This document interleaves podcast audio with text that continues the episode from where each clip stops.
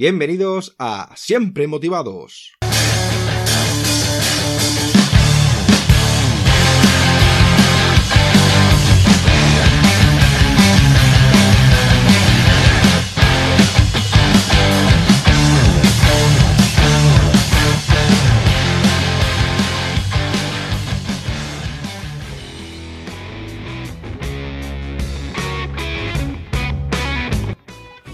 Muy buenas a todos y a todas, soy David Peña, creador del podcast Siempre Motivados.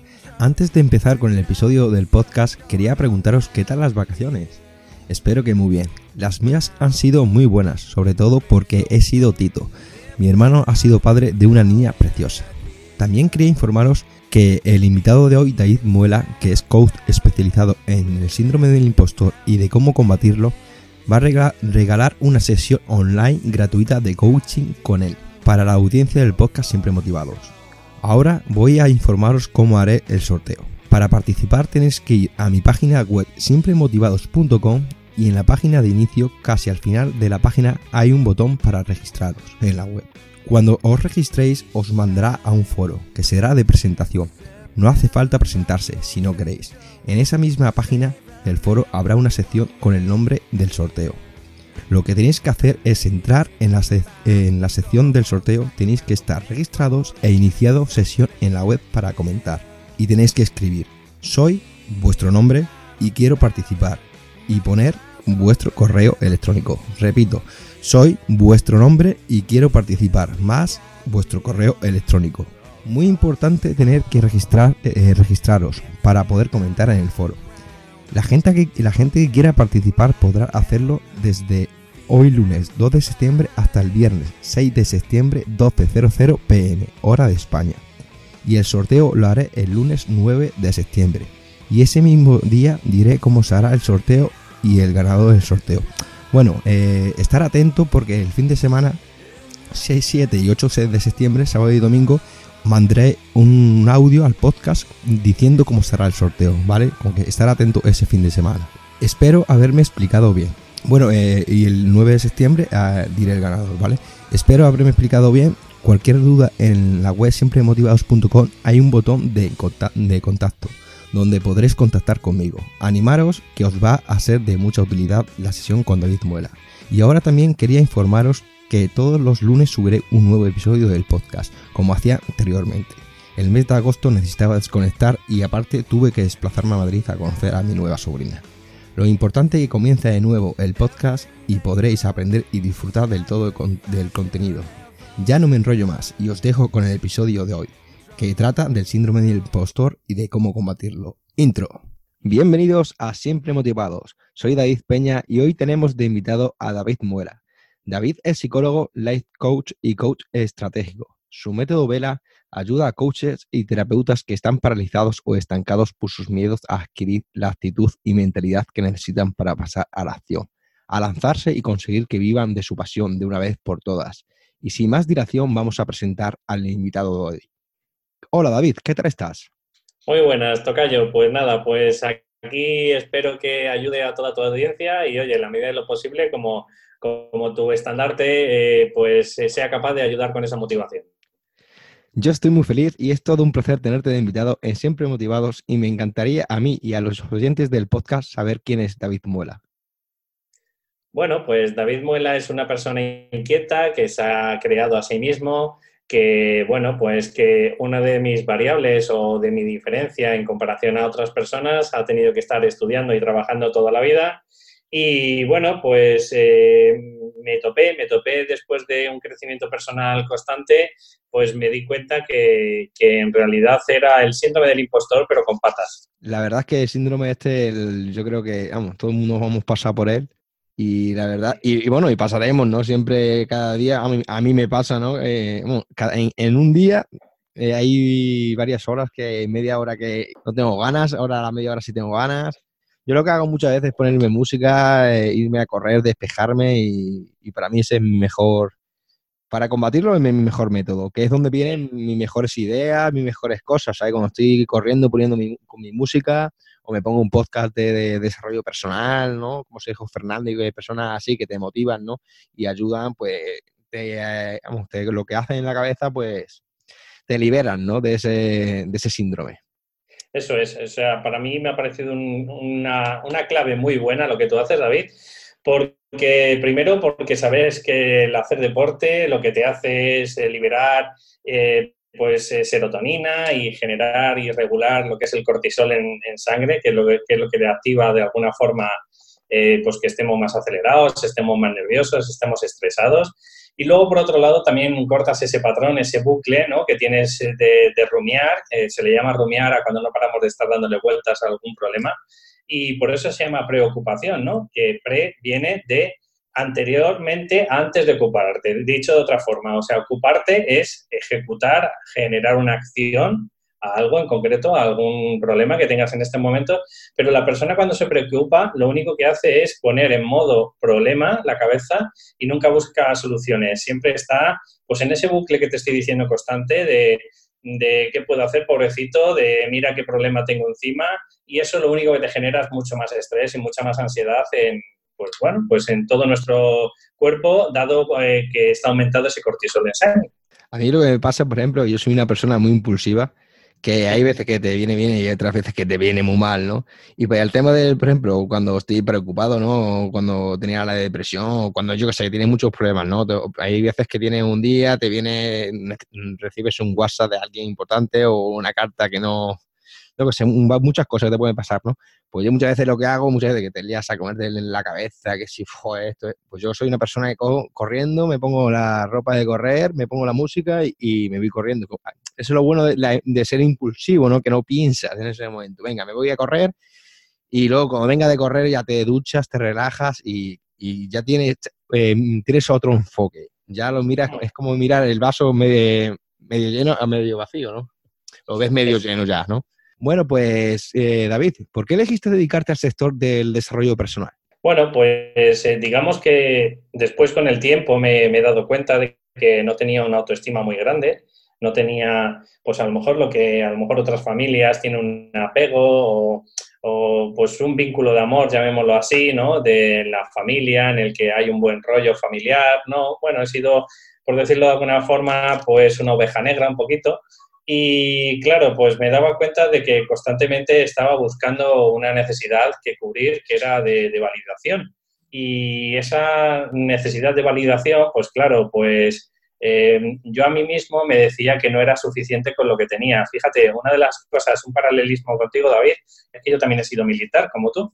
Me tiré ah, cuatro años en el ejército, en la banda de música, y, una de las cosas eh, que constantemente estaba buscando es esto sí, pero, ¿sabes? O sea, está muy bien, lo tengo en mis manos, pero creo que puedo ser algo más, puedo ser algo más. Y durante mucho tiempo en mi vida, pues es lo que te digo, que, a ver, en nuestra adolescencia, pues quizás a lo mejor no he estudiado lo que tenía que estar estudiando, pero siempre quería, tenía una espinita en el, en el cuerpo y era que no me había formado, no me había sacado una carrera. Así que, bueno, con el tiempo me estuve preparando la prueba de acceso en mayor de 25 años y trabajando y estudiando ha sido pues una de mis variables que he tenido siempre en mi vida y pues como le digo vulgarmente he estado picando piedra, he estado curtiéndome, he estado cincelándome cada día hasta que bueno pues con el tiempo me he dado cuenta que lo que esa necesidad de, desarrollo personal eh, no era otra cosa que, lo que me estaba llamando en mi foro interno era un propósito de vida diferente al que tenía.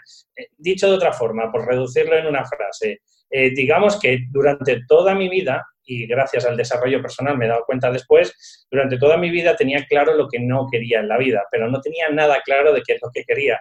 Y gracias al desarrollo personal, a hacerte preguntas, al autoevaluarte, a autoanalizarte, pues gracias a, esta herramienta he sido capaz de conocerme quién soy y a quién puedo ayudar. La verdad es que sí, eh, eh, pero eso ha sido hace, lleva, poco tiempo el tema, porque bueno, en Estados Unidos el, el tema de coach lleva más tiempo, ¿no? Bueno, eh, esto es igual que aquí en España, ¿no? Pero que ahora hay, un boom, ¿no? De coach, ¿no? por lo que estoy viendo, ¿no? Porque antes siempre es, era terapeuta o psicólogo. Y ahora, pues yo sé, un año así más o menos, dos años, con, vamos, que yo piense, que yo he escuchado es cuando también el coach Vamos, yo creo que el coach es el que te puede, eh, que, te guía por el camino y el psicólogo es más para que trabaje más tu subconsciente, ¿no? Cuando yo, por ejemplo, tuve la depresión, pues vas más a un psicólogo, ¿no? Que un psicólogo especializado en, depresión, ¿no? Especializado según lo que sea. Sí, digamos que el psicólogo mm, también es una corriente bastante moderna, bastante, bueno, una ciencia joven, ¿vale? Y sí es verdad que te ayuda más con una terapia en concreto, es decir, pues te puede ayudar con alguna patología o psicopatología, obviamente, pero también te puede ayudar con el tema de depresión, con el tema de ansiedad, con, eh, bueno, pues eh, con todas esas cosillas que en definitiva lo que tienes es un problema. No estamos hablando de que a lo mejor la persona eh, tenga una patología como tal, pero sí es verdad que tiene un problema, un problema que necesita limpiar, por decirlo de alguna forma, ¿vale? Y el coaching o el coach, que es el profesional, pues digamos que de alguna forma no se centra en el problema, sino que se centra en buscar soluciones eh, a un problema que no es tal como, como, lo que te estoy hablando de la depresión o el estrés, sino que es pues mejorar la persona. O sea, dicho de otra forma, el psicólogo, el terapeuta se centra en limpiar, en sanar a una persona que a lo mejor durante una época de su vida pues ha estado un poquito, llamémoslo así, enfermo, y el coach no se centra en personas que, que tienen alguna problemática o alguna patología, sino que se centra en las personas sanas pero que pueden mejorar, que pueden eh, conseguir un objetivo mayor que el que tienen en estos momentos. Y sí es cierto que en cuanto al tema del coaching, pues a lo mejor en España pues eh, parece que está habiendo mucho bombo estos dos últimos años, aunque bueno, ya llevan unos cuantos años más, pero por ejemplo Tony Robbins lleva desde los años 80 en Estados Unidos, o sea que estamos hablando de, bueno, es una herramienta que, ya lleva por lo menos 30, 40 años. Sí, pero digo en, Estados Unidos, digo que aquí en España. Aquí lo que pasa es que en España nos encantan las palabras inglesas, ¿eh? Personal trainer, eh, coach, eh, ¿sabes? Esas cosas, ¿sabes? Que los españoles nos encantan esas cosas. Bueno, pues hablando de, mm, tu profesión, de sobre todo del síndrome de impostor, pues me gustaría que nos hablaras de cómo combatirlo. ¿Cómo poder combatirlo? Vamos. Bueno, primero, si me lo permites, David, voy a explicar con unas breves pinceladas qué es el síndrome del impostor, si te parece. Sí, sí, perfecto. Vale, pues mira, estamos hablando de dos personas, dos doctoras que lo acuñaron en el año 1978 y bueno, aunque ellas se centraban en personas que ya tienen el éxito, que ya han conseguido el éxito, bueno, pues ellas se dieron cuenta de que hay ciertas personas como Michelle Pfeiffer, que ha sido una actriz, bueno, y sigue siéndolo, eh, que ha estado en la cúspide, ha tenido películas bastante como Lady Halcón, estamos hablando de una película de los años 90, ¿vale? Eh, bueno, pues no se sentían conocedoras de sus propios logros. O sea, es decir, que la persona, aunque ha conseguido logros, aunque han, estado en el éxito, en el estrellato, ¿vale?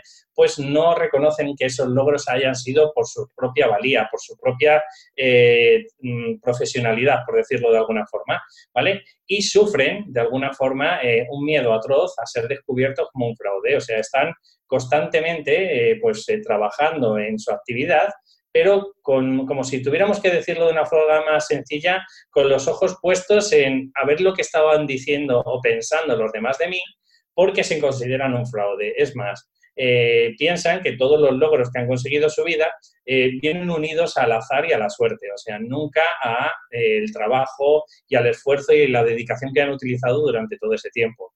Claro, ¿qué ocurre? Pues que la persona de alguna forma tiene una autoestima muy pequeña, muy chiquitita, y además con unas creencias limitantes. Creencias limitantes son frases como yo no puedo, eh, yo soy incapaz, eh, me siento pues que, por ejemplo, la, informática no es para mí. Bueno, pues todo eso son creencias limitantes que le imposibilitan, a ese, valga la redundancia, a la persona a que crezca, a que, a que, pues como hemos dicho antes con el coaching, tenga unos objetivos cada vez mayores, si le interesa, claro, porque hay gente que, oye, que con la vida que tienen es perfecto, pero hay otra gente que sufre porque a lo mejor por poner un ejemplo, eh, están trabajando por cuenta ajena y su sueño, su pasión es vivir de un emprendimiento. Pues claro, durante toda la vida, si no se enfrentan a ese objetivo y, luchan por ese sueño, pues van a estar frustrados y van a estar pues limitados ¿no? en su vida.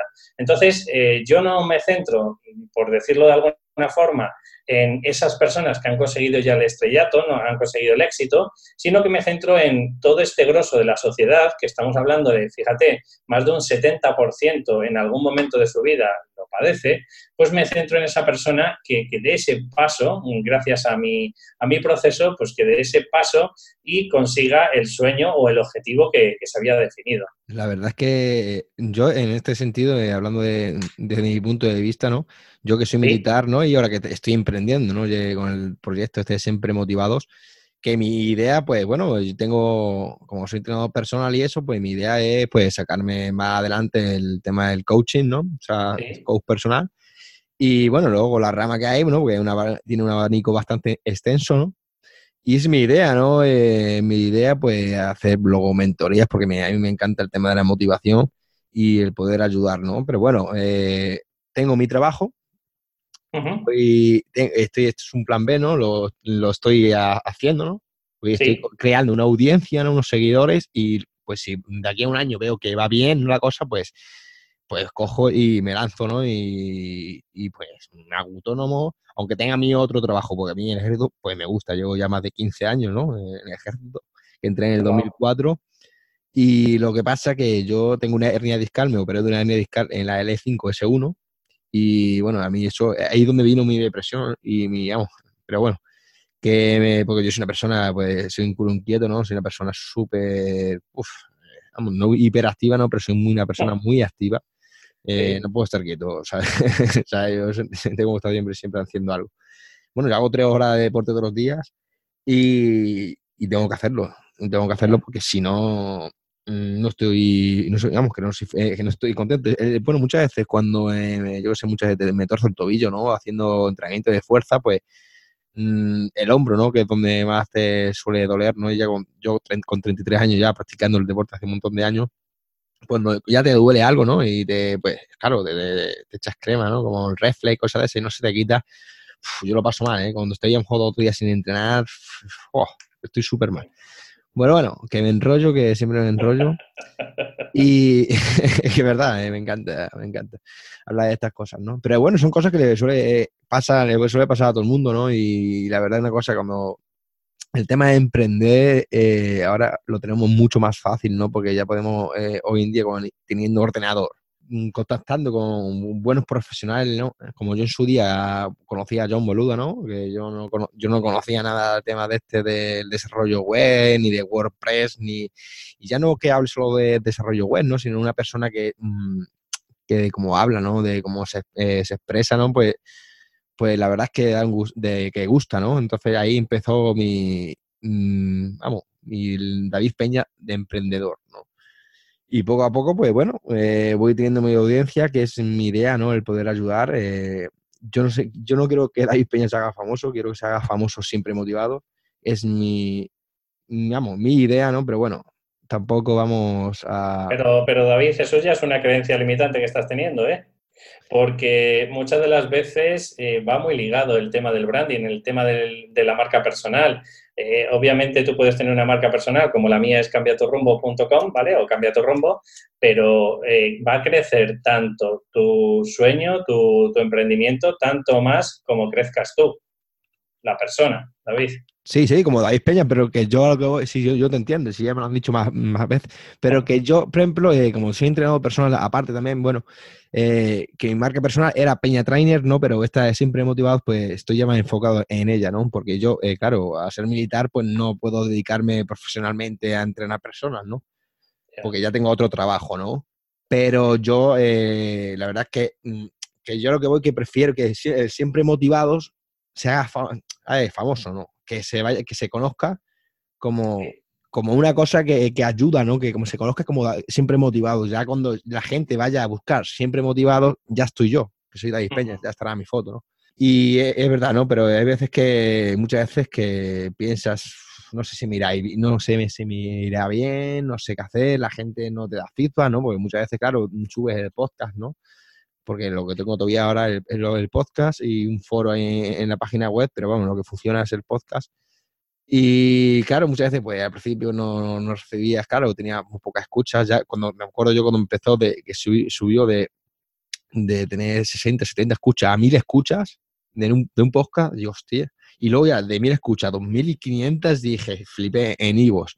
Digo, esto no es normal. Digo, ¿esto por qué ha pasado? Entonces ahí te pega una adrenalina, te da un subidón de adrenalina que dices, lo voy a dar todo. Y la verdad que estoy, estoy muy contento, ¿no? Sobre todo eso, que, que la gente, ¿no? Yo por en Instagram, ¿no? Que te manda mensajes, pues dándote las gracias, ¿no? Porque también yo subo los típicos fotos esta con mensajes pues motivacionales, ¿no? Y la gente, pues cuando sube la página y cuando conoce tu podcast, la verdad es que me dan, la, me dan un feedback muy positivo, ¿no? Porque encima, yo soy una persona que nunca he sido locutor, ni soy una persona de, que me he dedicado a la... nunca me... Eso sí, soy una persona que, bueno, que en el ejército me pomada, pues cosas para temas de, de, motivar, ¿no? De, ¿sabes? Cuando muchas veces pues hacemos mm, cosas tan arriesgadas, ¿no? De, hacer una marcha por la montaña o las maniobras, ¿no? Que te ponen, eh, te pones en la, mente eh, al límite, ¿no? Porque ya no es el cuerpo, sino el, lo que es la mente, ¿no? Igual que el correr cuando corrí la maratón, que son 42 kilómetros, pues llega un momento que, que a los 30 kilómetros del cuerpo ya lo que es el físico está hecho una mierda. Y ahí es donde trabaja tu mente, ahí es donde eh, como, se le llama vulgarmente el muro, ¿no? El muro, sí, el muro, que es el kilómetro 30. Yo me acuerdo que yo en el kilómetro 35 me dio un tirón en la espalda, pues yo iba muy bien, la verdad, porque yo iba, eh, iba bien preparado, ¿no? Porque claro, yo antes de eso, yo me preparé cuatro meses anteriormente, ¿no? Vamos, y aparte que yo llevo 15 años practicando deporte, ¿no? Lo que pasa, lo que me limitó fue lo de la operación, ¿no? De la hernia discal, pues entonces eso ya fue un proceso pues más, más lento, ¿no? Pero yo me preparé cuatro meses, pero con un, a ver. Sí, con una conciencia y una mentalidad de, de, hierro, ¿no? Y con un cuadrante, yo me veía un cuadrante y yo tenía que hacer esto, lloviera, eh, era frío, era lo que sea, tenía que hacerlo. ¿Sabes? Compaginándolo con entrenamiento de fuerza, luego estirando muy bien. La nutrición es súper importante, nutrición súper importante siempre cuando vas a, eh, vas a practicar el deporte y sobre todo cuando vas a hacer una actividad como es la maratón, que son 42 kilómetros, ¿no? Es, pues, la semana anterior, pues, comiendo mucho hidrato de carbono, que ese es el combustible que va a tener los primeros kilómetros de la maratón, ¿no? Y la verdad es que yo eh, la hice en Madrid, ¿no? Porque a mí, yo cuando me operé, a mí el neurocirujano me, me dijo que, que, me olvidara ya de, mm, de, hacer grandes cosas en el deporte. Yeah. ¿Sabes? Que eso a mí, me, a mí mentalmente me mató mentalmente me, mató porque, claro, que te digan eso con 28 años que tenía yo, 29, sí tenía, pero yo llevaba dos años anteriores ya con la hernia discal, ¿no? Yo me hice ya cinco resonancias y ya me dijo el neurocirujano que me tenía que operar sí o sí porque me estaba saliendo otra en la E4 o la 5, que tiene una, eh, una protrusión, y ya cuando te operas y todo eso, para mí me fallaba la pierna derecha, me cogía el nervio ciático. Y eso, la verdad, eh, eh, psicológicamente a la persona que le gusta una cosa y, te limita, eh, mentalmente es muy duro. Pero bueno, con esfuerzo y sacrificio estoy donde estoy y, este año hice la maratón, hice mi primer trail de montaña de 30 kilómetros. Y bueno, ahí estoy, ¿no? Y con que por eso digo yo a la gente que el no puedo, eso, a ver, mm, yo soy realista, ¿no? Por ejemplo, cuando corrí la maratón en el kilómetro 35, ¿no? Mi objetivo era terminarla, ¿no? y yo iba con un tiempo de hacerla de 3 horas 35. El tiempo que yo llevaba, con el reloj que llevaba, pues te va marcando más o menos el tiempo estimado. Pues yo hice 3.58, pero porque en el kilómetro 36 o así me dio el tiro y ya estuve casi andando. Pero ya por, mis, por mis cojones, yo iba doblado, pero por mis cojones con la ¿Sabes? Ya digo, por mis, vamos, yo es que ni, ni, en ningún momento con el dolor que pasé pensé en retirarme la verdad. Piensas también el, tiempo que te has pegado eh, preparándote, ¿no? El tiempo que llevas pensando hacer una maratón, eh, en la familia que está en la meta, ¿no? Todas esas cosas, pues yo... Dicho, de una forma diferente, eh, David, en el mundo del coaching te diría que era más doloroso parar y, y, tirar por la borda todo el tiempo y dedicación que habías estado preparando, me imagino, toda la maratón y, y lo que opinaran los demás de ti, que, directamente el terminar el dolor que tenías físico, ¿no? No el que dirán, a mí el que dirán siempre me da igual, sino el mí, el, decir, como que yo soy una persona que siempre, el ejército me ayuda mucho en eso, mentalmente, para otras cosas a lo mejor no soy tan fuerte, ¿no? ¿Sabes? Pero para el tema del deporte, del sufrimiento, de esto de mm, cuando tu cuerpo no puede más, pero siempre, ¿sabes? tienes algo en la cabeza y dices, ¿cómo que no puedo? Sí puedo. Yo para eso, eh, no sé, eh, la verdad es que siempre corriendo, que siempre luego muchas veces me ha pasado, eh, por eso empeoré, ¿no? Con mi hernia discal, hernia discal, ¿no? ¿Qué pasa? Porque me dolía, pero yo seguía, seguía. Yo, era muy cabezón en ese sentido, ¿no? Yo seguía haciendo mi rutina. A mí yo me tuerzo el tobillo y yo sigo. ¿Qué pasa? Que luego cuando te, enfrías, pues no te puedes ni mover, ¿no? Si me hubiera parado cuando en el momento que me hubiera torcido el tobillo, pues no hubiera sido tanto. Exacto.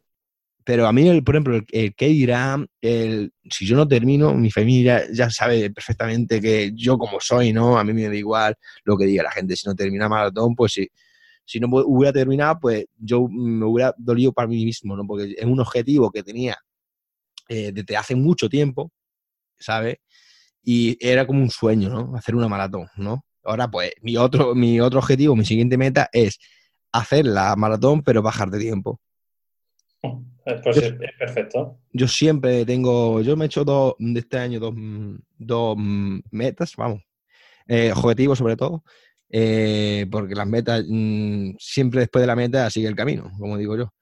Y ha sido hacer un trail de montaña, que ese sí que ya no podré poder hacerlo porque cuando las bajadas, un trail de montaña es súper, vas por senderos, por piedras, bajando, vamos, disfruté mucho, pero la espalda sufrió mucho y luego la maratón. Y la maratón, pues, mm, me encantó en el sentido de, la gente de la, de Madrid, es impresionante. Es impresionante.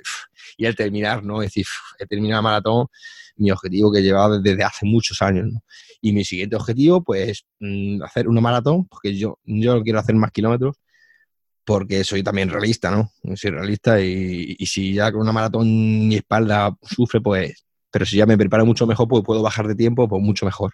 Y nada, bueno, no me enrollo más. Pues mira, eh, yo me he dado cuenta con este tiempo que, bueno, llevo más o menos trabajando en este proyecto dos años, eh, me he estado formando, he estado sacándome, como tú has dicho, las certificaciones de coaching.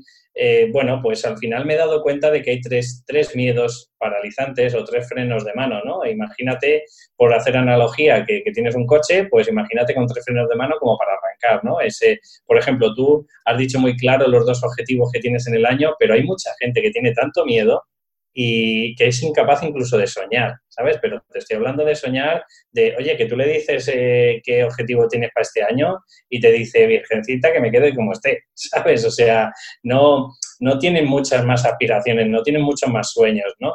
Y esto es ocasionado por tres miedos principales y el miedo, los tres miedos principales es miedo a no ser suficiente, nunca eh, es suficiente, parece que tienen que estar formándose constantemente porque y nunca están preparados, o sea, cuando terminan un curso dicen, bueno, este ha estado bien, sí, pero eh, me tengo que sacar otro, ¿cuál? Pues el que me presenta Facebook, el, yo qué sé, pues algún anuncio de publicidad que ven que dicen, este es el definitivo, eh, luego tienen miedo a mostrarse porque obviamente cómo se van a mostrar si no se ven preparados, ¿no? Si nunca se ven eh, formados o cualificados como un profesional, pues nunca se van a mostrar en las redes. Y miedo sobre todo, sobre todo a fracasar, porque vivimos en una sociedad en la que parece que el fracaso es lo peor que te puede ocurrir, o sea, mm, tienes que tener todo perfecto, todo bien atado, todo eh, dicho, pues eh, no sé, pues estamos hablando que si viviéramos a lo mejor en una sociedad como sería la americana, pues sabes que el fracaso, el perder todo,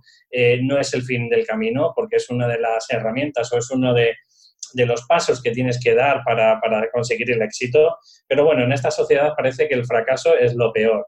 Claro, si tú me dices así muy rápidamente cómo se pueden curar esas tres variables, te diría, ¿quieres algo reducido? Haz un proceso.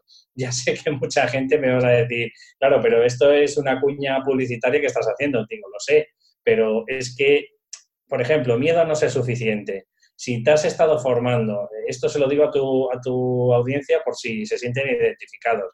En mi caso, yo me saqué psicología eh, laboral, después me saqué experto en psicología deportiva, después me saqué coaching estratégico y life coaching, y tú dices, ¿y dónde está el fin? ¿no? ¿Dónde está, eh, ¿Cuándo voy a acabar de formarme?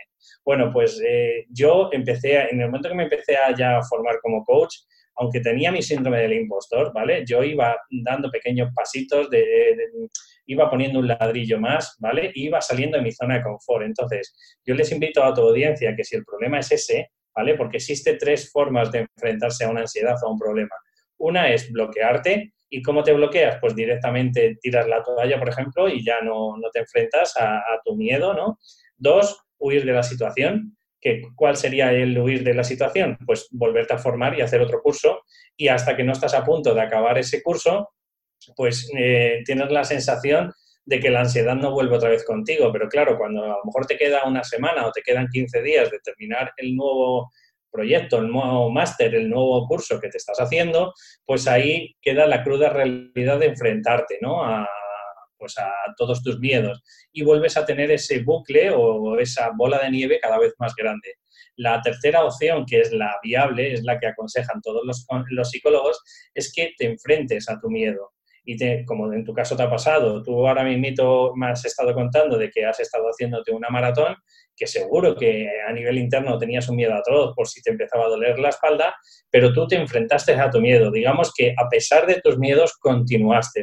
¿Esto qué es lo que ocurre? Pues que el efecto secundario de enfrentarte a tus miedos es que, uno, sales de tu zona de confort. Es decir, que te hace más grande, porque la zona de confort es esa zona en la que estamos habituados, tanto a nivel mental, a nivel emocional y a nivel físico, a hacer siempre lo mismo. Por poner un ejemplo muy sencillo es, si tú estás acostumbrado a estar todos los días en casa y alguien te invita a tomar una cerveza, por ejemplo, yo que sé, en el centro de tu capital, claro, eso es salir de tu zona de confort porque estás habituado siempre a estar pues tranquilo en tu casa y demás.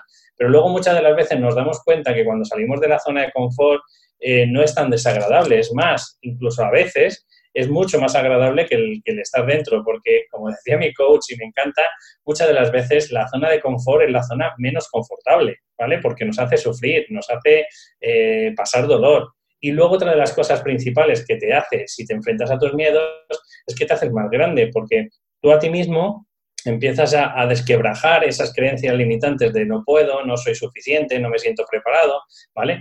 Y luego sí te vas dando cuenta de que poquito a poco, oye, pues lo que antes pensaba que eras capaz de llegar hasta un punto, ahora puedes un poquito más. Y dentro de seis meses, pues un poquito más. Y dentro de un año, oye, pues mm, miras para atrás y dices, es increíble, ¿no? El cambio que he tenido a nivel sustancial y a nivel de ser, ¿no? Que, que por eso es lo que me gusta el desarrollo personal.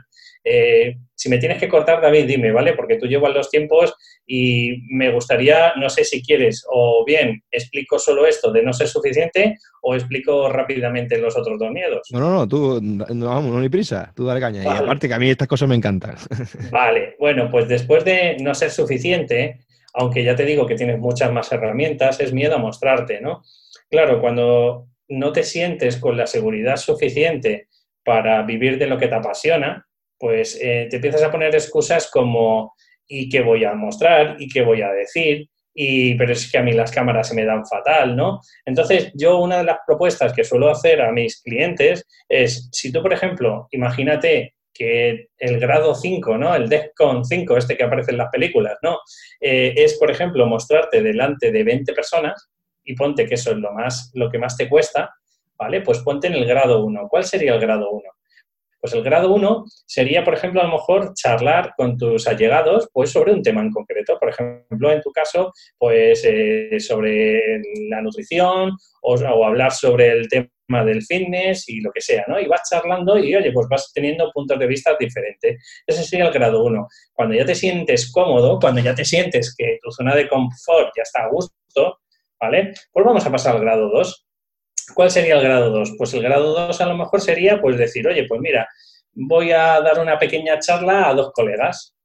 Sigo siendo dentro de mi zona de confort porque son dos colegas, pero ya es diferente porque ya le estoy dando como una especie de masterclass, por decirlo. O sea, es decir, le estoy dando un, un principio y un fin y ya cierro, ¿no? Bueno, pues si vas viendo, eh, paulatinamente vas saliendo un poquito de tu zona de confort y cuando ya ese grado 2 ya te has acostumbrado porque has cogido a dos colegas, luego has cogido a otros dos, luego has cogido a otros dos, oye, pues ya has dado esa masterclass, la has dado dos o tres veces, o cuatro, cinco, seis, hasta que te sientas cómodo, pasa al grado 3. Pues a lo mejor el grado 3 podría ser, ¿por qué no? Como tú me estás haciendo a mí, una entrevista.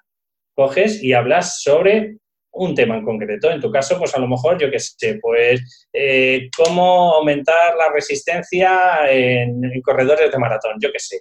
O, o, cómo prepararme, pues por ejemplo, un circuito eh, 15 días antes de una maratón. pues bueno, pues te preparas eso y luego vas pues a tres o cuatro eh, pues, sitios de radio o, o podcaster que intercambias algunas entrevistas y te darás cuenta de que a medida que vas haciendo tus entrevistas, oye, pues al principio estabas muy nervioso, pero luego cada vez te vas poniendo menos y menos nervioso y a lo mejor el con 4, pues estaríamos hablando, pues qué sé yo, pues a lo mejor cogerte y eh, pues dar una charla virtual, por ejemplo, de que eh, dices a, las personas que, que, oye, que vas a hacer como una especie de masterclass para, siempre con un beneficio, pues por ejemplo, para bajar tu tiempo eh, a lo mejor en un grupo de, Facebook, pues puedes hacer un live, pues vas a explicar cómo bajar tu tiempo eh, en el kilómetro con cinco herramientas que les vas a dar. Y cuando hagas eso seis o siete veces, te darás cuenta que el DEFCON 5, que tú veías tan improbable, pues es que es el siguiente paso. Es que como ya has cubierto los cuatro anteriores y te sientes ya dentro de tu partícipe, dentro de tu zona de confort, el quinto es el siguiente escalón que tendrías que dar. O sea, Mm, conclusión de todo esto, miedo a mostrarte es porque no estamos acostumbrados a hablar en público, no estamos acostumbrados eh, a creer en nosotros, en nuestro proyecto, y esto se tiene que ir elaborando poquito a poco. Yo, por ejemplo, otra de las cosas que invito a las personas, eh, sobre todo a coaches y a terapeutas, pues que siempre han aprendido eh, mucha teoría pero poca práctica, pues eh, yo les digo lo mismo, digo, vale, digo, si tu fin último es vivir de lo que te apasiona, entiendo que el, escalón principal primero es hacer prácticas. ¿Cuántas? Las que tú consideres, 50, 60, 80, 100 horas. Perfecto, una vez que hayas cubierto eso, pasa al siguiente escalón. A lo mejor podrías intercambiar servicios con otro profesional y cuando ya te veas con la total suficiente seguridad, pues entonces ya buscamos el cliente ideal. Que cuidado, que luego hay mucha gente que una vez que ya ha conseguido las 30 primeras horas ya se ve mucho más desarrollada y más potencial y no es necesario pasar todo ese tránsito, pero si de verdad tu miedo es mostrarte porque no te sientes suficientemente preparado, pues esa es una herramienta. Y por último, el miedo a fracasar. Estamos hablando, obviamente, una de las herramientas que yo utilizo es el Psyche, que lo que hago es meterme en tu subconsciente para cambiar eh, creencias que, tienes eh, que de alguna forma te están limitando, como por ejemplo, imagínate una persona que dice, eh, yo todo tengo que conseguirlo mm, perfecto y a la primera. Pues claro, ¿qué ocurre? Que tú a lo mejor a nivel consciente no lo sabes, pero a nivel subconsciente tu cuerpo te está protegiendo, te está diciendo, si esto no, imagínate que tú dijeras, yo no hago ninguna maratón que no baje menos de 3,35 el kilómetro. Pues claro, ¿qué ocurre? Que si no lo tienes 100% asegurado de que vas a bajar eso, te vas a poner excusas. No es que mañana está lloviendo, no es que este, esta semana me duele un poco el tobillo, que a lo mejor siempre te ha dolido ese tobillo igual, pero ahora es la excusa perfecta para autosabotearte, ¿vale? Entonces, yo lo que les invito a tu audiencia es que averigüen, porque hay una, eh, bueno, Tony Robbins, que es uno de los máximos gurús a nivel internacional, te dice que si tuviéramos que reducir la psicología a dos frases, pues diríamos que eh, el ser humano, bueno, y cualquier animal, hace más a menudo lo que le produce placer y hace menos a menudo o aversivo, ¿vale? Todo lo que produce aversión o le produce displacer. Y eso intenta rechazarlo. Eh, por poner un ejemplo, si tú, volviendo al, al, mismo ejemplo que te he dicho antes, para ti es importantísimo hacer el kilómetro en 3.35 y últimamente lo estás haciendo en 4.10, por ponerte un ejemplo, pues te vas a autosabotear constantemente y vas a buscar excusas o incluso vas a buscar otro deporte, porque te vas a empezar a decir frases como esto yo no estoy hecho para esto, ¿vale? Entonces, yo lo que les invito a tu audiencia y al que nos escuche pues que se coja cinco valores. ¿Cuál es lo más importante en su vida? Pues hay gente que te dice la familia, hay gente que te dice el amor, hay gente que te dice el dinero, hay gente que te dice, pues por ejemplo, yo que sé, la justicia, ¿no? Bueno, pues cógete esas cinco cosas que son más importantes para ti, ¿vale? Eh, si es el dinero, hablamos de que es un valor medio, porque ¿qué te da el dinero? El dinero, si mañana dejara de existir, para nadie le sirve de nada, ¿no? Pero ¿qué te da el dinero? A lo mejor te da felicidad, a lo mejor te da libertad, a lo mejor lo que sea, ¿no? Y ya cuando tengas esos cinco valores, y ahora coge eh, tres valores repelentes, que no los quieres ni en pintura.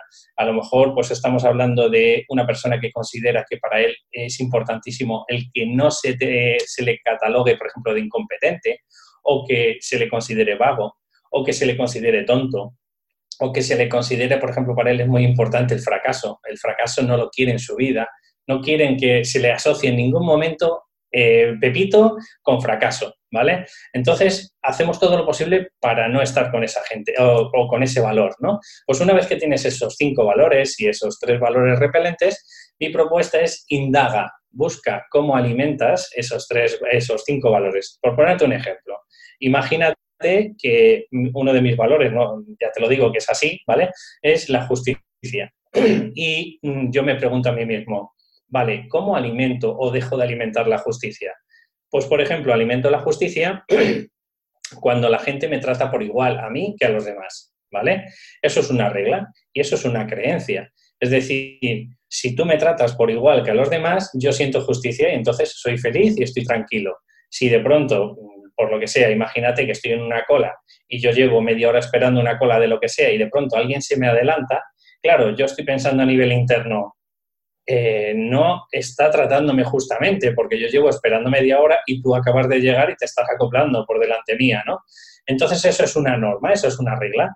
Claro, el problema que hay es que cuando tú catalogas tres reglas en ese valor que te estoy hablando positivo o atrayente, catalogas reglas que no dependen de ti, pues al final la persona acaba eh, frustrada y acaba eh, sufriendo por el camino. O sea, dicho de la forma, poniendo el ejemplo que te acabo de decir de la cola, si yo mis tres reglas que hay dentro de cada valor veo que le estoy dando la sartén de mis emociones a los demás, voy a estar constantemente sufriendo. Ahora, si yo, por ejemplo, dijera eh, el valor de justicia vamos a ponerlo con objetivos, con algo que yo puedo eh, pues manejar a mi forma. Por ejemplo, eh, si trato injustamente a los demás o si trato justamente a los demás, me siento justo.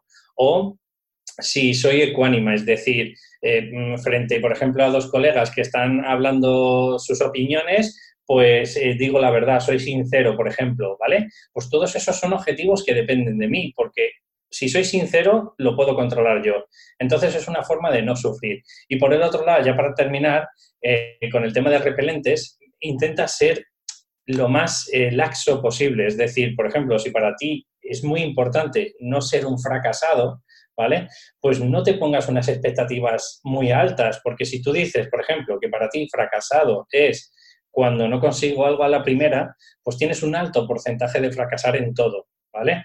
Eh, yo lo que le invito a la audiencia es justo lo contrario. ¿Por qué no te pones, por ejemplo, el qué pasaría si en vez de sentirte fracasado cuando no lo consigues toda la primera, sino, por ejemplo, no te das la oportunidad? ¿No te das la oportunidad de qué? Pues de intentarlo. En tu caso, por ejemplo, eh, serías un fracasado si no te das la oportunidad de intentar correr esa maratón. Claro, como tú vas a estar entrenando sí o sí porque es tu pasión cada día, no te vas a sentir fracasado en la vida. Y entonces las reglas y los valores que tienes por lo menos están alineados con tu objetivo y no con el fracasar. No sé si te ha servido todo esto que te acabo de explicar, David. No, no, me he quedado, sí, sí, me ha encantado, la verdad. Y yo creo que, amo, todo lo que has dicho eh, va a ayudar mucho a la audiencia, pero muchísimo. Y lo, vamos, es para escucharlo varias veces. La verdad es que es un contenido, mm, vamos, de 10, ¿eh? Muchas gracias. No, la verdad es que sí. Eh, yo como estaba hablando de que, vamos, lo sé porque lo he vivido en mis carnes, ¿no? El tema de, vamos, en mis carnes, lo he vivido en mi trabajo, en, amigos, amigos míos, ¿no? Que quieren empezar al tema del deporte y, dices, lo que dices tú, ¿no? La gente eh, pues se pone un objetivo mm, inalcanzable en ese momento para ellos, ¿no? Pues tú no puedes correr 10 kilómetros cuando no has corrido todavía uno, ¿sabes? Exacto. Primero empieza a andar, luego a andar rápido y luego a correr. Mm, ¿sabe? Pues lo que quiero, la gente muchas veces eh, es, venga, eh, voy a hacer esto porque ha visto un vídeo, porque se lo han dicho, eh, le han comido una cabeza una persona, tal, y luego, claro, no son realistas en el sentido, ¿cómo voy a hacer esto si no he hecho lo otro? David, eso es un autosaboteo igual, ¿vale? Yo le llamo suicidio hacia adelante. Hay gente que se autosabotea y directamente no cumple ningún objetivo porque tiene miedo a fracasar, por ejemplo, pero luego hay gente que también se autosabotea,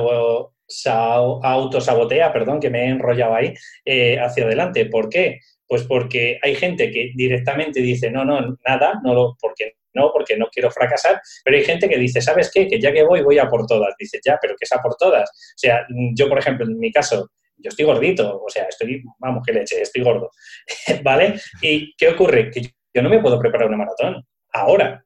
Yo no te estoy hablando de en seis meses o si te contrato a ti y, me pongo como objetivos a lo mejor mensuales, pues a lo mejor tu objetivo principal es que yo pierda peso, porque si no me voy a estropear y me voy a reventar las rodillas, ¿no? Pero si además, y encima soy asmático, imagínate, ¿vale? Pero claro, si yo me digo una maratón y a lo mejor lo último que corría últimamente eran 15 o 20 minutos, pues imagínate, es que, es que me estoy suicidando hacia adelante. O sea, lo que estoy haciendo es eh, como si estuviera autosaboteándome y a la vez poniéndome una granada de mano a mi autoestima. Yo el consejo que doy siempre a las personas cuando quieren empezar a correr, lo, fundamental es empezar a hacer entrenamiento de fuerza.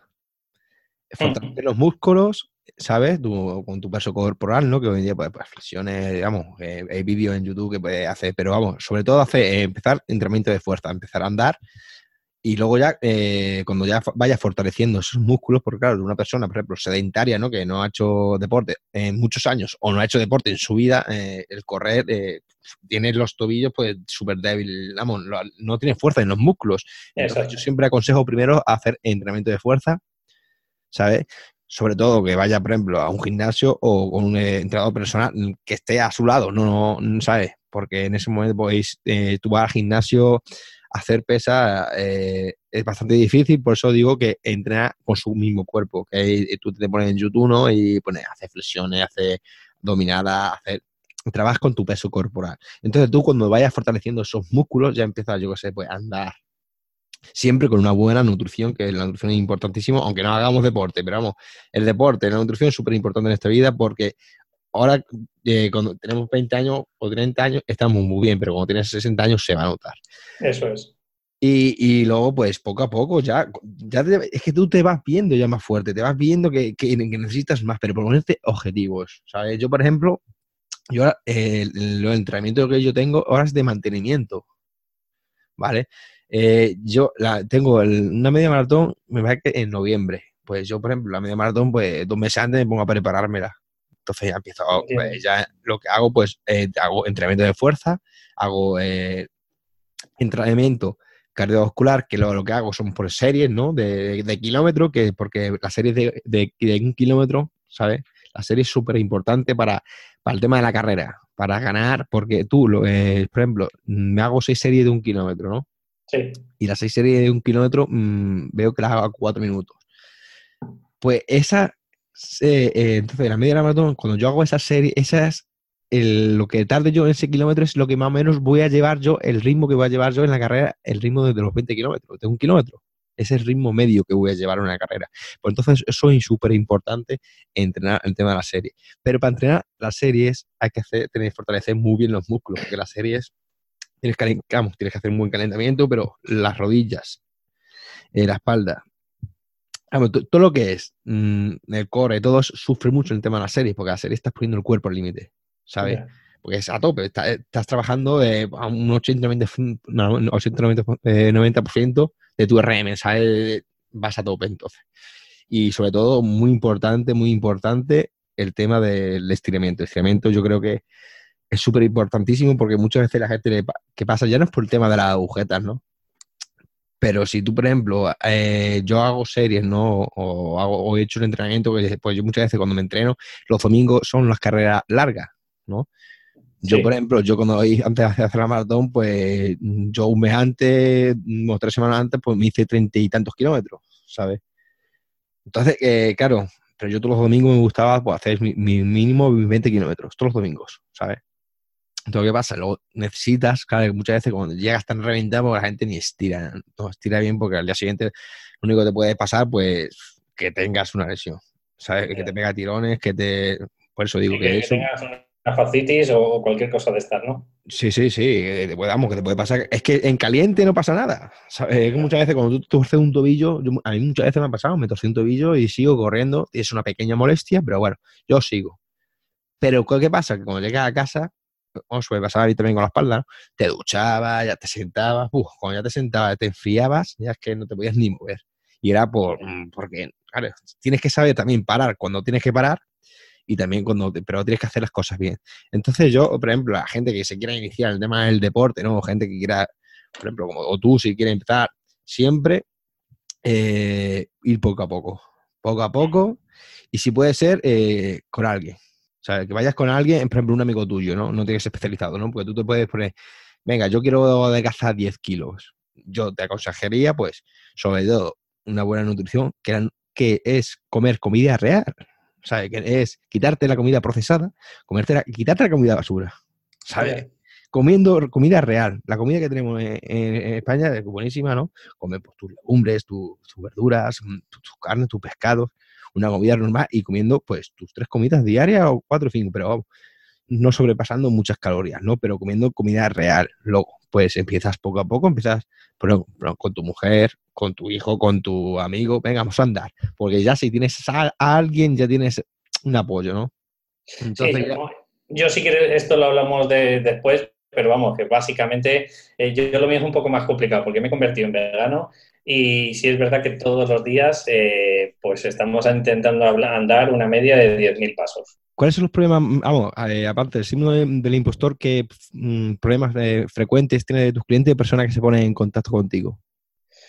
Pues eh, lo bueno y lo malo que tiene muchas de las veces el tener una pequeña marca personal eh, es que ya te encasillan, porque claro, si quieres ser un experto en, algún área en concreto, tienes que empezar a acotar un poco, ¿no? Y tienes que, eh, imagínate un prado, ¿no? Un prado, pues al final te haces cargo de tu parcelita, porque si es verdad que el coaching pues vale, por ejemplo, para parejas, para inteligencia financiera, para motivación, para emociones, lo que tú quieras, ¿no?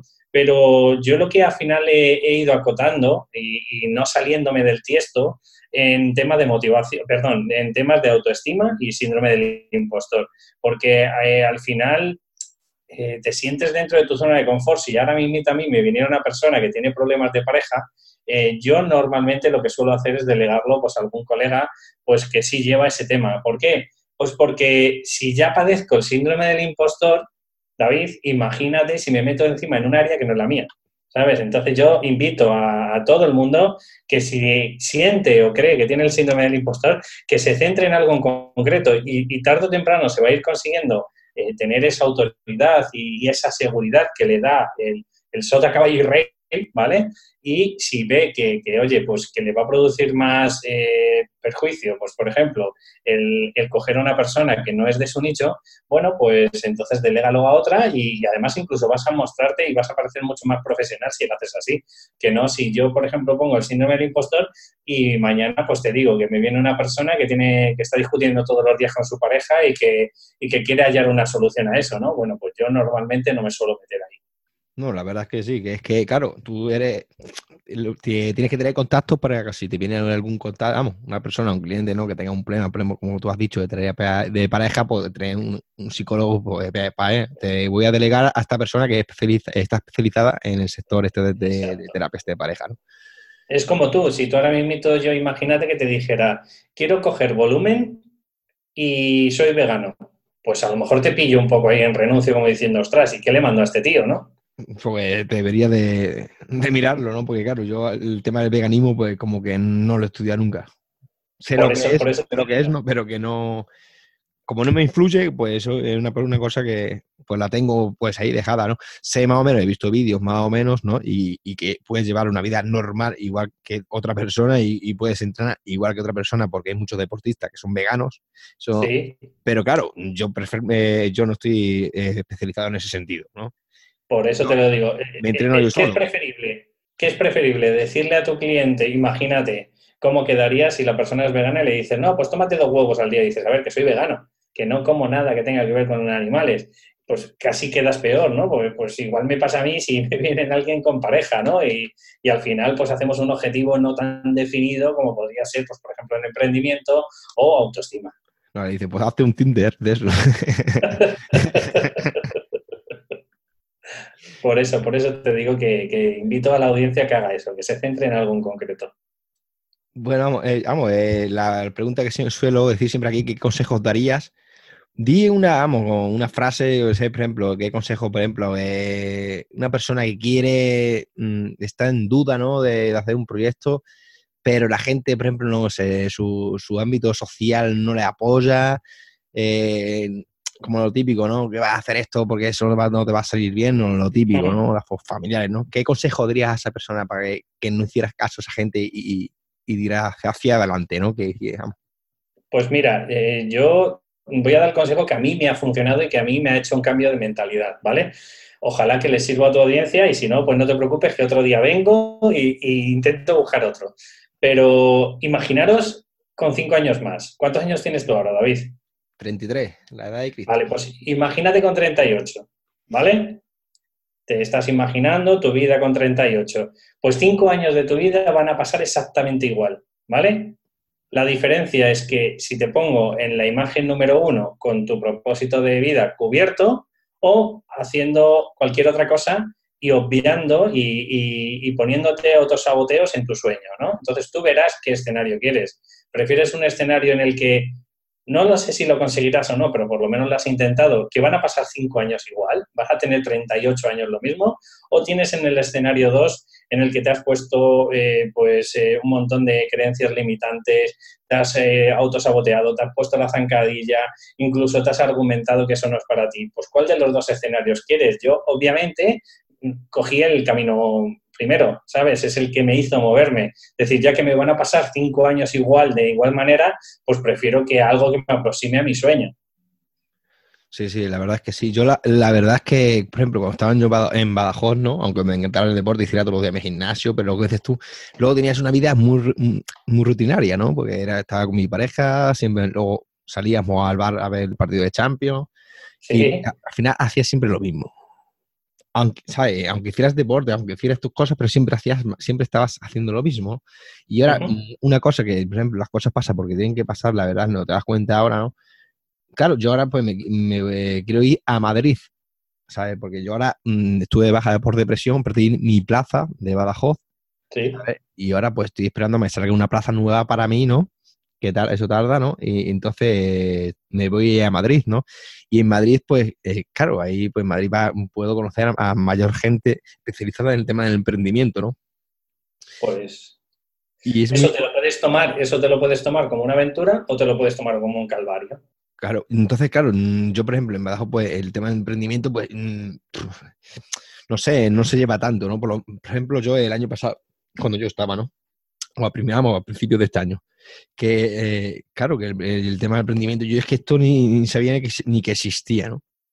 Pero también te digo una cosa, eh, en internet hay mucho vende humo, porque yo muchas veces me, cuando me meto en YouTube, macho, veo a niñatos de 20 años que si te, quieres ganar 20 mil dólares en un día, que si esto lo otro, que consigues 50 mil seguidores en un día, que hay mucho vende humo también, yo creo que muchas veces la gente se ha gastado dinero también en temas de curso y luego la han engañado lo que yo creo que también es, como he dicho antes, ¿no? De contactar con la gente adecuada, juntarte con la gente adecuada, gente positiva, gente que te anime. Y la gente negativa que tienes a tu alrededor, ¿no? Pues mm, no mandarla, toman por culo, ¿no? Pero bueno, evitarla. ¿Sabes? Porque esa gente. A ver, políticamente correcto no es lo que estamos diciendo, pero sí es cierto que son gente tóxica, eh, son gente que vive en otra burbuja, que vive en otra vibración diferente a la nuestra, ¿no? Entonces, eh, decía, no me acuerdo ahora mismo quién, que somos la media de las cinco personas que tenemos alrededor. Claro, si tú tienes cinco personas que son unos siesos, que son unos amargados, que son unos víctimas, que constantemente se están quejando de todo, del gobierno, de no sé qué, de que las pensiones no vamos a tener, que tal, que no sé qué, vale, pues eh, al final te conviertes en esa persona. Obviamente, si tú quieres, tu objetivo está por encima de eso, pero no digo por, por encima, por, como si dijéramos que estás como mirando por encima del hombro, no, no. Te estoy hablando en el sentido de que tú tienes otras aspiraciones, tienes que al final rodearte de gente que más o menos está sufriendo, padeciendo, disfrutando, riéndose, llorando, igual que tú quieres conseguirlo. Claro, yo por, eh, ejemplo, hay aplicaciones de mitad, ¿no? Que, que yo sé, pues eventos que se hacen, por ejemplo, aquí en Badajoz, pues claro, no es ninguno, ¿no? Tú vas a Madrid y tienes eventos mm, de, tema de emprendedores de todas clases. ¿Vale? Podcaster, de todo, de todo, ¿sabes? Aquí, pues entonces, claro, ahí pues voy a estar yo mejor y aparte a mí Madrid me encanta, ¿no? Yo nací en Madrid, tuve hasta los nueve años, lo que pasa, claro, hasta los nueve años, yo con nueve años, pues dime tú qué voy a vivir yo con nueve años. Pero que a mí me encanta Madrid porque mi hermano vive allí y cuando voy a visitarlo a mí me encanta, ¿no? A mí eh, vi pasear por Madrid, a correr, y que la gente va a su bola, ¿no? Porque yo vivo en un pueblo y la gente te va, en los pueblos ya cómo son, ¿no? Van, mirando, hacen una cosa, lo están diciendo, un bulo, ¿no? Eh, iba a decir una cosa, no se me ha olvidado. mm, bueno, que a lo que voy, que es lo que pasa, ¿no? Que, que según también donde vivas, según donde te hayas criado, según también eh, tu familia, ¿no? Porque tu familia también depende, ¿no? Del pensamiento, de ideales que tengas, de todo. Es como todo. Sí, pero también vivimos en una época ahora mismo, mira, mm, la, la mitad, por no decir la gran mayoría de mis colegas o amigos que tengo, los tengo de las redes, porque Claro, es que es lo que tú estás diciendo. Yo vivo en Madrid y sí es cierto que, en Madrid ahí tienen mucha más libertad y más posibilidades, pero también es cierto de que eh, con los colegas que te has estado criando desde la infancia o adolescencia, pues casi ninguno quiere emprender. Y al final, pues es lo que te digo, que ah, te acabas haciendo amigo de medio mundo, pero ese medio mundo al final los tienes en las redes, pues como estamos haciendo tú y yo, ahora nos hacemos un Zoom, charlamos un poquito de qué tal va nuestro proyecto, nos vamos un poco animando, ¿no? A lo mejor hay algunos que están un poco más desarrollados que otros. Eh, Oye, pues ¿qué herramientas has utilizado tú para esto y tal? Y eso te anima muchísimo. no hace falta salir de, quiero decirte con todo esto, no hace falta salir de Badajoz, o no hace falta salir de, de la Alcarria, o no hace falta salir, tío, de, pues en la aldea en donde vivas. Mientras que tengas una, cuenta de Internet y acabes teniendo voluntad de, dar, porque ya llegará un momento en el que recibirás, pero voluntad de dar, yo te digo que al final acabas teniendo esos amigos que, pues a lo mejor en otra época no hubiésemos podido ni, ni en pintura. Yo también creo que eso viene de la persona, porque yo, por ejemplo, de mis amistades, Mm, yo, mira, eh, yo a los 15 años eh, dejé los estudios, luego, vamos, me puse a trabajar en la cantera de granito que había aquí en mi pueblo, que hay canteras de granito, y a los 18 años me, me independicé, me fui al ejército, me fui fuera de, mi entorno familiar. Y me independicé y yo soy de los únicos amigos que se independizar que me fui. ¿Sabes? Mis amigos siguen en, en, el pueblo con su, bueno, pues cada uno con su trabajo o lo que sea, pero el único que me independizado fui yo. Yo el único que a mi amigo me decía, tú estás tonto, ¿cómo te vas ahí fuera? Y yo, yo, yo me voy a los 18 años. Y lo mejor que he hecho en mi vida. Y no me arrepiento, ¿eh? Pues, pues por eso tendrás probablemente un crecimiento personal diferente al que tienen tus amigos. Eso lo tienes que medir tú, ¿sabes? Claro, que eso depende también de, la persona, de la, persona, ¿no? Del pensamiento que tenga, no sé, como, como te hayan criado, ¿no? Y es que como todo. Pero, pero yo, por ejemplo, yo, mi objetivo era irme a la Fuerza Armada, que hace 15 años de eso y lo mejor que he hecho en mi vida porque he vivido muchas cosas, buenas y malas. Por eso digo que, y claro, entonces mm, muchas veces, pues ya cuando mm, va, yo por ejemplo, yo me voy a Madrid, pues mm, ya pues sé varias cosas, ¿no? Porque me han pasado, pues como ya me he independizado, pues ya sé más o menos que, que sé lo que es vivir solo, sé lo que es ciertas cosas, ¿no? Que una persona, por ejemplo, con 18 años que sale recién de su casa, ¿no? Que, sabe, que está, va perdido, ¿no? Bueno, eh, David, ¿y qué libro recomendarías a los oyentes? Pues ahí eh, me cuesta, me cuesta porque últimamente estoy tocando muchos palos, estoy leyendo pues un poco de todo, pero mira, se me ocurren dos ahora mismo. Uno es de Rafael Santandreu, que se llama Las gafas de la felicidad. Ahí van pues los oyentes, si no lo han leído, pues a entender un poco cómo es esto mm, que influye pues todas las variables que nos influyen en la vida, eh, como puede ser, por ejemplo, el duelo, eh, la pérdida ¿no? de un ser querido. Y gracias a las gafas de la felicidad, pues que te enseñan una de las herramientas, que es el cognitivo conductual de la psicología, pues te ayuda a tener un cambio de, enfoque, a tener otro tipo de mentalidad. Ese me gustó muchísimo. Y luego otro que también me gustó, por lo menos a nivel básico, pero, pero creo que es uno de los libros que tienen que leer por, porque sí, ¿vale? Se llama de Timothy Galway, el juego interior del tenis. Eh, aquí, y más que a ti te gusta el deporte, te enseña por qué muchas de las veces, por ejemplo, pues gente que está, eh, imagínate, en el top 10 de tenistas de Estados Unidos, es un libro antiguo, ¿vale? Es de los años 70, eh, del, año, del siglo pasado.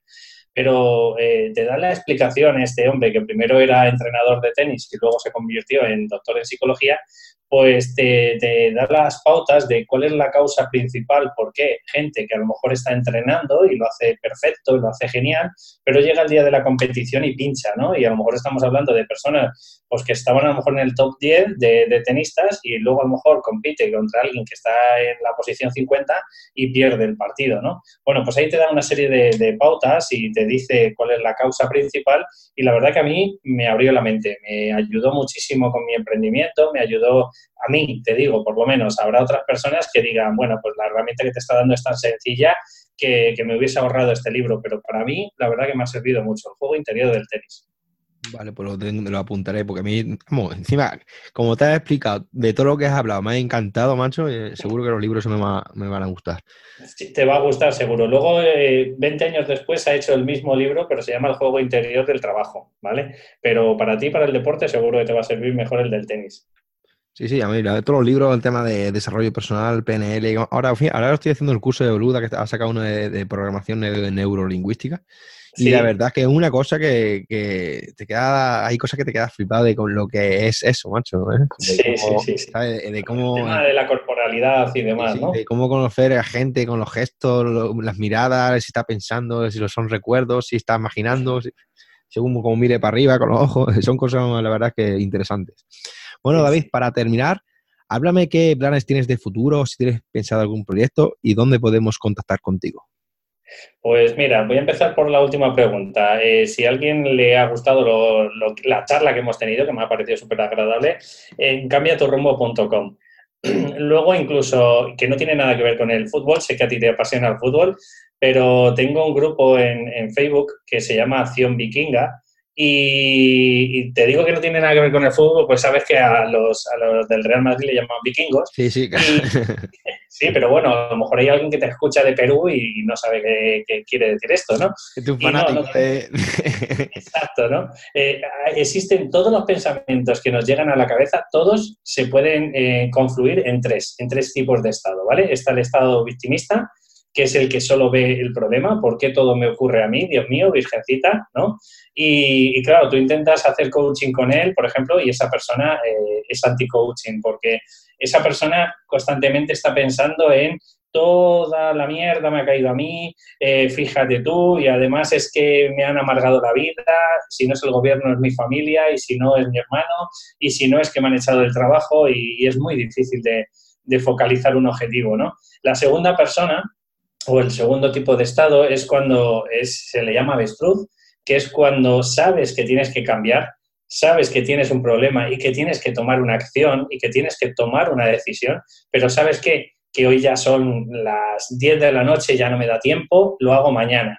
Y si no es mañana, no te preocupes, que seguro, seguro, te lo prometo, la próxima semana. ¿Qué es lo que ocurre? Que ese tipo de personas eh, la próxima semana nunca llega porque eh, hoy se ha puesto una excusa, mañana se pone otra y dentro de una semana se pone otra, ¿vale? Entonces, esos dos tipos de estados, pues uno se enfoca en el problema y otro, aunque es un poco más consciente de que tiene que tomar una decisión, nunca la toma. ¿Por qué? Por miedo. Y existe el tercer estado, que es el estado de guerrero, por eso yo me, disfrazo, me, me visto de vikingo, primero porque soy un puto friki y segundo porque, porque es un, bueno, pues es una forma, una analogía de dar a entender de todas las heridas que me han ocurrido en mi vida, ¿vale? Es para hacerme un guerrero más grande. Es decir, eh, el guerrero que te tiene que dar miedo es el que tiene toda, toda la cara llena de arañazos, de, de cortes, porque si ha sobrevivido a todos esos cortes, es síntoma de que es un guerrero increíble, ¿no? Pues esto ocurre lo mismo. Todos los problemas que te han ocurrido en la vida te van a hacer más fuerte, te van a hacer más grande. Y es más, si no tuvieras esos problemas, no serías la persona que eres. Así que, como dice un amigo mío, eh, vida, dame problemas. Entonces, por reducirlo otra vez, cambiatorrumbo.com es ahí donde tengo eh, mi, mi, estandarte, tengo todas las entradas que hago de blog y demás. Y luego, pues que quieren acceder a mi comunidad chiquitita de momento, eh, pues en Nación Vikinga, en Facebook, y ahí pues poquito a poco voy subiendo live, voy poniendo algunas entradas, algunos podcasts. ¿Y cuál sería mi sueño? Pues obviamente como tú, eh, tú en tu caso ayudar a la gente que está desmotivada, pues yo ayudar a la gente que tiene el síndrome del impostor y, ojalá que pudiera ayudar a toda esa gente pues a través de un proceso. En un futuro no muy lejano estoy haciendo pues un infoproducto en el que enseño todas mis herramientas ahí, destripo todo, todas las herramientas que tengo y mi objetivo pues claro es vivir de mi pasión porque vuelvo a decirlo, no, no lo hemos dicho al principio David, pero como aquí yo creo que no nos escondemos nada, yo también trabajo por cuenta ajena ahora mismo, ¿vale? Yo ahora, a día de hoy, yo no vivo de mi pasión al 100%. ¿Por qué? Pues por mis miedos, por el síndrome del impostor y demás. Pero sí es verdad que con todo mi bagaje, con todo mi conocimiento y con todos los logros que he ido consiguiendo, pues eh, te puedo ayudar a tener una mentalidad, porque yo ayudo al cambio de mentalidad, no ayudo, no soy un mentor en el que te ayudo a conseguir el éxito, yo no vendo eso. Yo lo que vendo es que tengas ese pensamiento y esa actitud de guerrero como tú tienes cuando te estás preparando una maratón, ¿vale? Que no hay, no hay opción de, fracaso, porque es que no hay alternativa. La alternativa es preparártelo día a día. Y esa es la única opción, esa es la única mentalidad que te va a llevar al éxito.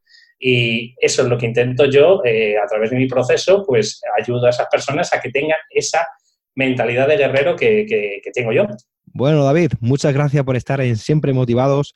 Me ha encantado tu forma de pensar y de ver la vida y te deseo lo mejor de corazón. Gracias. Gracias a ti y David, pues ojalá que nos veamos en otro momento. Damos por finalizado la entrevista de hoy. Muchísimas gracias por colaborar en Siempre Motivados. Ha sido un gran honor tenerte y conocerte como persona. Te deseo lo mejor y cuando quieras volver estaré encantado de recibirte de nuevo. Muchas gracias por todo y como digo siempre, hay que estar siempre motivados.